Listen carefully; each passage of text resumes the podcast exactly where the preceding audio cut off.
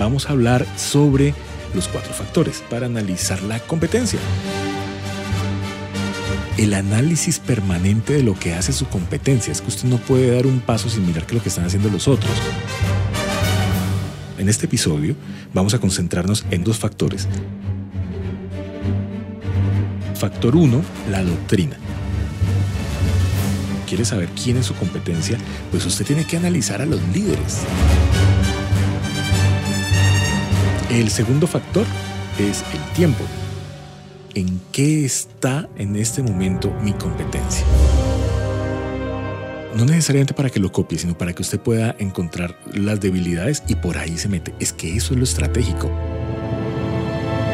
Caracol Podcast presenta El arte de la guerra publicitaria con el profesor Lobsang Salguero cómo llevar a cabo, cómo lograr que nuestras estrategias de mercadeo, publicidad, en emprendimiento, en toda esa estrategia gerencial sean mucho más eficientes, parados sobre el libro El arte de la guerra que escribió el maestro Sun Tzu en el siglo V, más o menos antes de Cristo.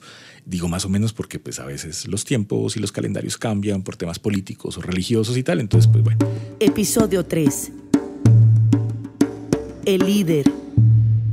Vamos a hablar sobre uno de los elementos que eh, nos plantea Sun Tzu como fundamentales para poder entender eh, lo que vamos a hacer desde la estrategia y a él le llama los cuatro factores.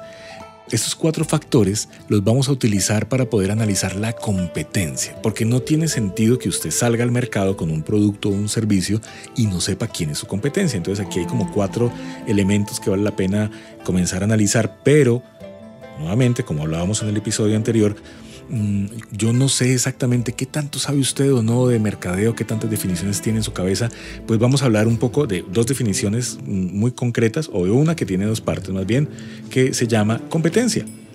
Cuando uno habla de competencia puede pensar en muchas cosas, no sé, tema deportivo o definitivamente en temas de negocios y en este caso pues vamos a hablar de negocios.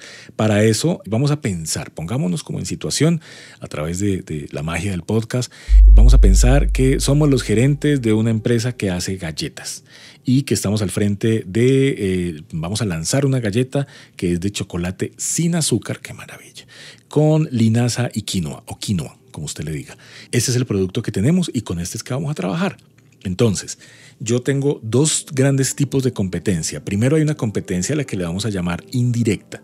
La competencia indirecta es, digamos, la que está en una gran categoría que se llama galletería. Ahí están metidas una cantidad de galletas. Y eso, digamos que hace que todos los productos que estén dentro de esa galletería mm, sean competencia. Desde la galleta wafer hasta la galleta con chocolate con azúcar, hasta la galleta rellena o hasta la galleta, lo que sea. Todas las galletas. ¿Listo?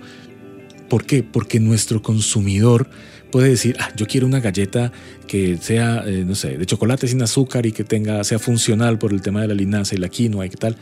Pero es que aquí al lado hay una galleta de chocolate con relleno de chocolate, con una capa de chocolate. Y bueno, hoy me voy a dar un, un, gustito, es una categoría que se llama indulgencia, y me voy a comprar una galleta que no es funcional, que sí tiene azúcar, y nos dejaron de lado nuestro producto. No van a comprar nuestra galleta de chocolate con linaza y quinoa porque van a comprar una galleta llena de azúcar es un consumidor que se fue por la competencia. No es mi competencia directa, pero es competencia. Entonces digamos que en ese caso, en esa categoría grandísima están también como, no sé, los dulces, como volvemos al tema de las indulgencias, entonces allí podríamos meter la chocolatina, los pasteles, eh, los dulces en general, ¿Por qué? Porque es que cuando yo voy a hacer el análisis, yo primero tengo que ver al frente de quién voy a estar parado, es decir, con quién voy a competir.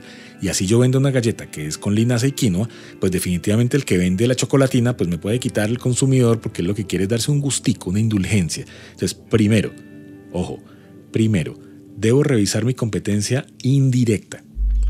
Luego, me meto en mi competencia directa. Entonces, dentro de esta categoría grande que se llama galletería, hay una mini categoría que se llama galletería funcional sin azúcar. Es decir, galletas que traen algún elemento que permiten o que tengas más energía, o que tu digestión funcione mejor, o que te ayude para, no sé, cualquier cosa, y que además no tiene azúcar. En esa categoría mi competencia es directa, es 100% directa, porque cuando llega el consumidor con una visión muy clara en mente de que quiere darse un gusto, pero que quiere darse un gusto que no le afecte la salud, pero que además le sirva para otra cosa que además el gusto, ese que está ahí al lado me puede quitar mi cliente. Y allí pasa una cosa muy interesante y es que muchas veces estos consumidores llegan con su compra muy, muy planeada y es cuando, digamos, esta competencia directa se vuelve tan peligrosa. Cuando la, compra es un poco más impulsiva, la competencia indirecta es la que es complicada, es la que es peligrosa. Entonces, ¿qué podríamos hacer nosotros?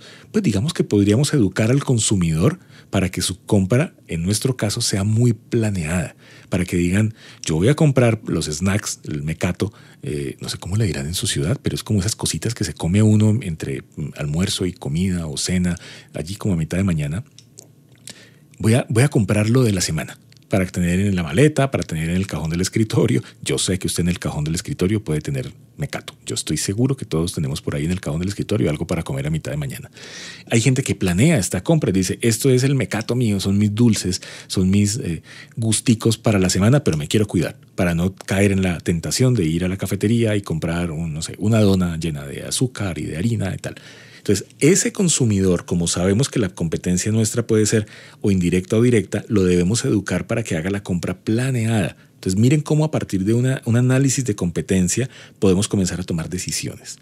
Y podemos decir entonces hay que montar una campaña de comunicación, hay que hacer cosas por redes sociales, hay que mandar mensajes de texto, hay que pensar esta gente a la que le estoy vendiendo cuándo compra, compra en la quincena, compra cada mes, compra en el supermercado, compra en tiendas de conveniencia, compra en la tienda que queda cerca de su casa, cómo compra. Y a partir de eso pues yo hago toda la estructura táctica que ya veíamos en el episodio, bueno, escuchábamos en el episodio anterior, la diferencia entre táctica y estrategia. Eso es un análisis por competencia. ¿Sí? Es muy, muy sencillo hasta allí. Ahora, como ya tenemos claro eso, los cuatro factores que nos, nos plantea eh, Sun Tzu en el libro, básicamente lo que nos permite es como tener eh, unos elementos allí para analizar de manera, digamos, como regular o de manera objetiva toda nuestra competencia. Entonces yo voy a, mirar cómo funcionan sus líderes, cómo funciona el tiempo, cómo funcionan otra serie de elementos y a partir de eso voy a poder hacer un análisis, digamos, comparativo de mi competencia. Entonces, mm, en el factor 1, de los factores que plantea, en el factor 1, lo que nos pide que analicemos eh, Sun Tzu todo el tiempo es algo que él denomina la doctrina. Y aquí quiero citar eh, textualmente lo que él dice en el libro. Dice, aquello que hace que el pueblo esté en armonía con su gobernante, de modo que le siga donde sea. ¿Ok? Eso es la doctrina. Pero ¿de qué estamos hablando? De lo que estamos hablando es que si usted quiere conocer a una organización, quiere saber quién es su competencia, pues usted tiene que analizar a los líderes porque los líderes son los que hacen que la empresa se mueva. Es que las empresas aquí entre nos no existen, lo que existen son personas dentro de esa empresa. Y si usted piensa en las grandes empresas, en el sitio donde usted nos está escuchando, en el país donde nos escuche, en la ciudad, incluso en, el pueblo, esas compañías corresponden a una visión de alguien. Alguien se inventó eso y dentro de esa empresa pueden existir 4, 5, 8, 10, 2 mil líderes que van jalando otros equipos. Yo debo conocer a los líderes, debo saber quiénes son para saber cómo funciona la organización, pues yo tengo que conocer a los líderes, tengo que hacer el análisis desde afuera.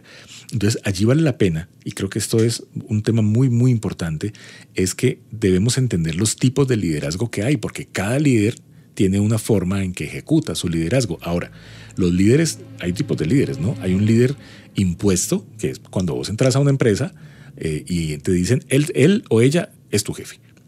Si no estás de acuerdo, pues chao. Si no te gusta, chao. Si eh, no te parece la forma como, como no sé, como eh, actúa o como interactúa contigo, chao. Es tu jefe y es punto.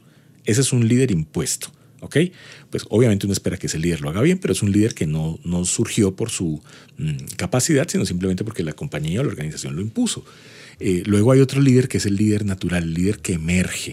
Y es que muchas veces en los grupos de trabajo, en las empresas, uno ve que alguien comienza a resaltar porque hace el trabajo más rápido, o porque dirige, o porque acomoda cosas, o porque es una persona que va ajustando los procesos. Esos son líderes que van emergiendo, que también son importantes. Entonces son los dos tipos de liderazgo, el liderazgo impuesto, o los líderes impuestos y los líderes que van emergiendo. Pero dentro de esos líderes hay unos tipos de liderazgo que vale la pena tenerlos en cuenta porque es una manera de entender cómo funcionan y esto nos permite conocer sus fortalezas y sus debilidades como seres humanos. Finalmente, a pesar de que sea el presidente de la compañía, es un ser humano con problemas diferentes a los suyos seguramente, pero problemas como todos, y tristezas y angustias y no sé, azares de la vida. Entonces los tipos de liderazgo son el natural, lo hablábamos ahorita, es un tipo de liderazgo que no necesita un cargo. Hay mucha gente que es líder sin ser un cargo y tampoco le interesan los cargos. Simplemente el equipo lo aprecia y lo respeta de manera espontánea. ¿Por qué? Porque siente que hace las cosas bien, porque es buena gente, porque es una persona que funciona bien, que es, digamos, conector entre, entre todos y hace que las cosas salgan adelante. Mm, y hay un respeto natural. ¿okay? El segundo tipo es el liderazgo autoritario, que es este que les contaba, que es impuesto por la organización, es un líder que impone sus ideas y que son acatadas por toda la gente ahí para abajo las acata el orden jerárquico. Es decir, los líderes autoritarios son personas que simplemente dicen, aquí se hacen las cosas así porque yo las digo y yo soy el jefe, punto.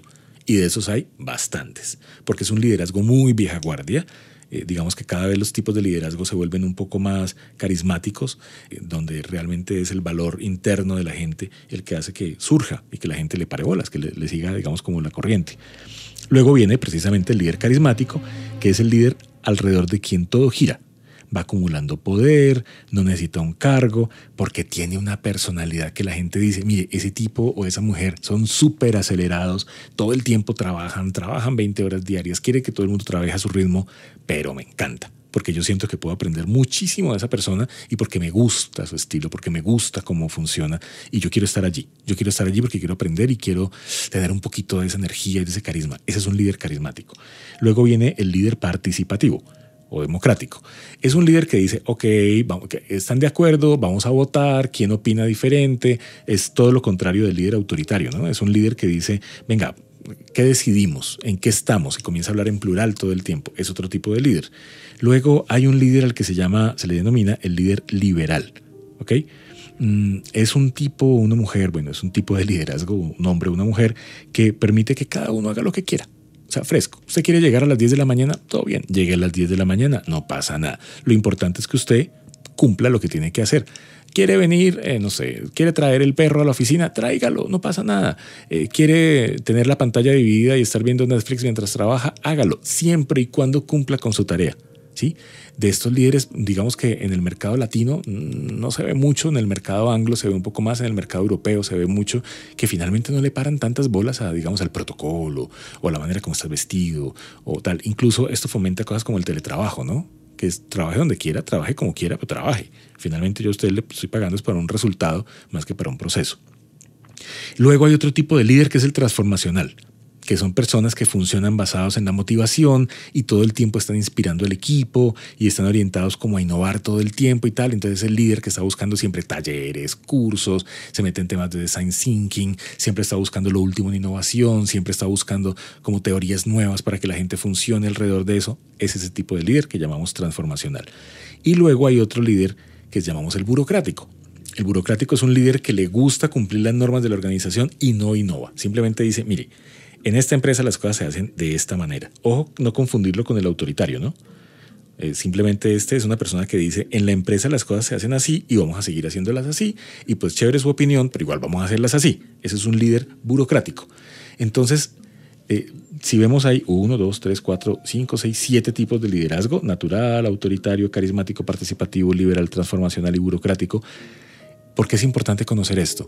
Porque si usted conoce la naturaleza del líder, de la compañía contra la cual usted está compitiendo, usted puede entender cuáles son las, las tácticas que hay detrás de su estrategia. Usted puede entender cómo mueve el equipo y cómo lo está motivando. Y eso le puede permitir a usted neutralizar acciones antes de que sucedan. Recuerde que bueno, recuerde, no, supongo que habrá escuchado en el episodio número uno, decíamos que la mejor manera de afrontar la guerra es no luchar.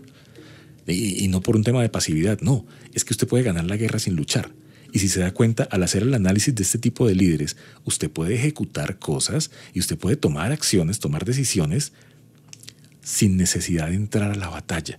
Simplemente porque es que usted a partir de esto lo que está haciendo es entender cómo funciona ese equipo a través de cómo funciona su líder y puede decir, hombre, pues si este es un personaje que es muy liberal, y su, liderazgo es muy liberal, pues yo puedo neutralizarlo si soy un poco más rígido en términos de no sé, de estructura de la organización, o al contrario, él es liberal, pues yo puedo tener un equipo mucho más liberal, entonces me voy a todo el modelo del Googleplex y entonces pongo, no sé, juegos de video en la oficina y pongo colores en las paredes, porque a ellos les está funcionando, pues yo lo puedo hacer mejor.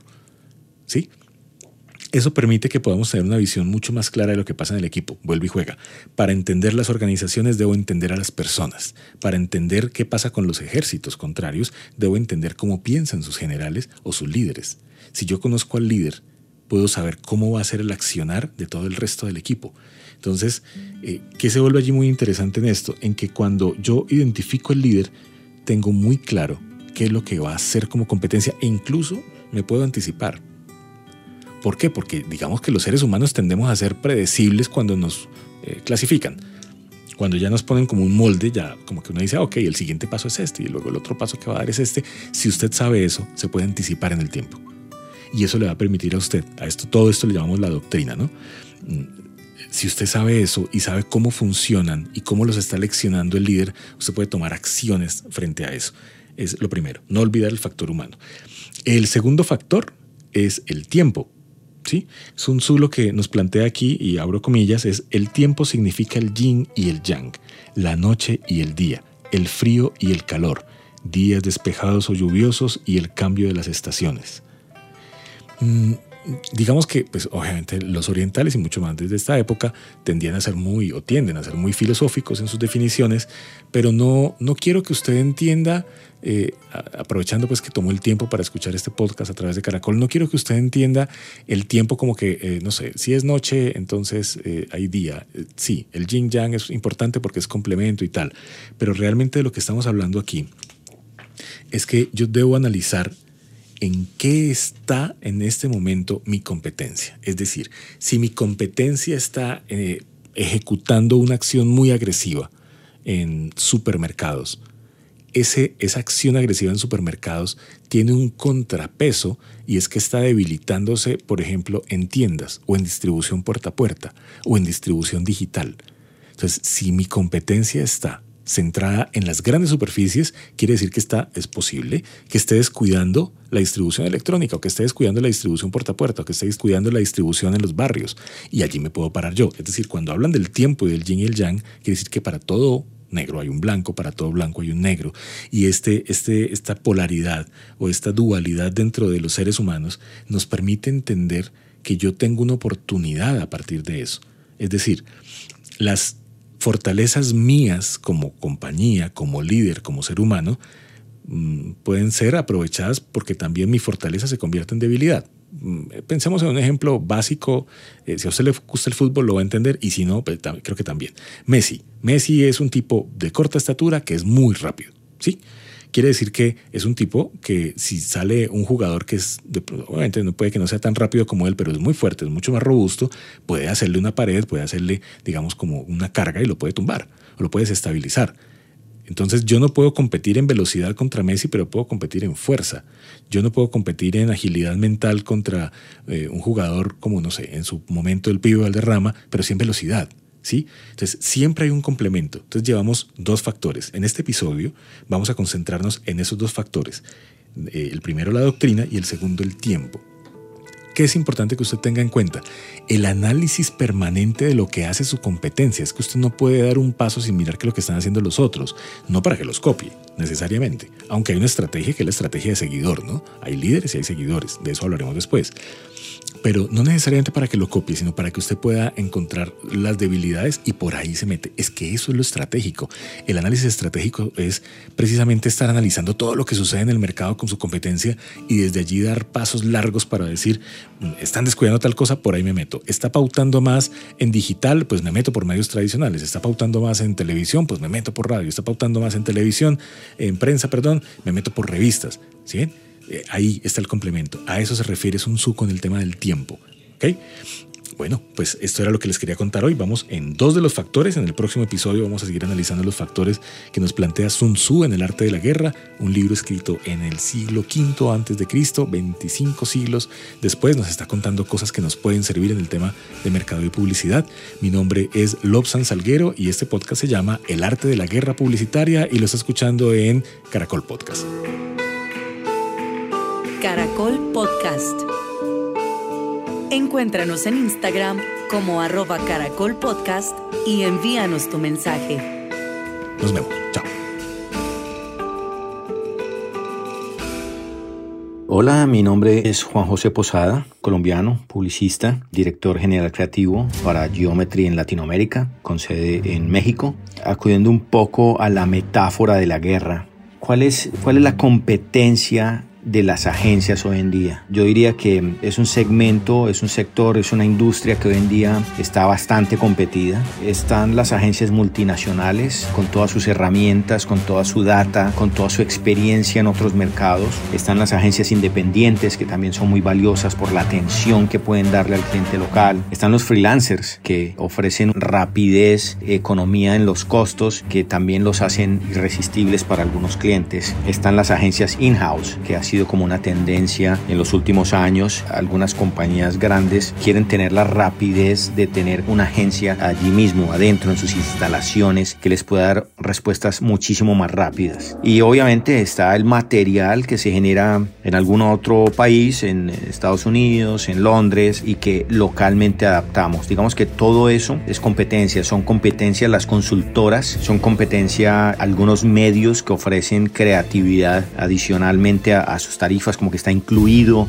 en su producción. Pero yo diría que la verdadera guerra, la verdadera guerra hoy en día con el consumidor es la guerra por la atención de las personas la publicidad ya no se da el lujo de poder interrumpir a las personas para que vean su mensaje. Hace muchos años, pues lo que pasaba era que si querías ver un programa, pues tenías que ver los comerciales. Si querías escuchar radio, pues te interrumpían con cuñas radiales patrocinadas. Pero hoy en día la gente, con tal de que no la interrumpan, prefiere pagar. Y vemos como Spotify te dice, bueno, ¿quieres escuchar la versión gratuita? Tienes que escuchar los mensajes o si no, pues paga. O YouTube te dice, bueno, si no pagas, voy a interrumpir tus videos, sea al comienzo o sea durante el video, etc. Y la gente prefiere pagar porque no la interrumpan. Y la verdad es que cuando yo veo el 90% de la publicidad los entiendo, porque mucha de esa publicidad pareciera ser publicidad para tarados. La verdad es que es una publicidad bastante aburrida. Entonces, ¿contra qué estamos compitiendo hoy en día? Contra la atención de las personas. Esa es la guerra que se está librando. ¿Y, cuál es la atención de las personas? Bueno, hoy en día vemos que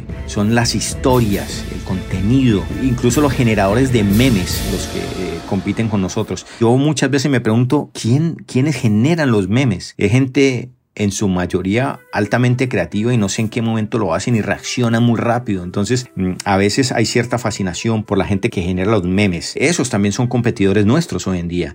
Cuando alguien comparte un meme, quiere decir que el contenido está bueno, que le gusta. Y eso es lo que yo envidio y que las agencias deberíamos hacer. Esa es la verdadera guerra, la guerra por la atención. Hoy en día somos personas hiperestimuladas. Tenemos contenido por todo lado y podemos escoger. Lo que yo les digo es que la publicidad podría competir siempre y cuando sea contenido relevante, contenido entretenido, divertido que uno quiera compartir. Esa es la guerra que estamos librando las agencias por la atención de las personas. Soy Juan José Posada y gracias Lobsang por hacerme parte de este podcast. Bueno, pues un abrazo para la gente que nos escucha a través de Spotify o a través de otras, mm, no sé, redes sociales o a través de alguien que le compartió en Facebook o alguien le compartió vía Instagram. Un saludo muy especial. Espero que eh, todo esto que estamos hablando del arte de la guerra les permita construir conocimiento para ir creciendo con sus proyectos. Nos pueden contactar directamente en arroba lobsang, que se escribe L-O, larga, S-A-N-G, a través de Instagram o en la cuenta de Caracol Podcast a través de Instagram, arroba Caracol Podcast. Y por allí podemos conversar responder preguntas, recibir comentarios. Todos los comentarios son bien recibidos. Así les guste, no les guste, sientan que falta algo, que sobra algo. Chévere, aquí estamos. El arte de la guerra publicitaria. Caracol Podcast.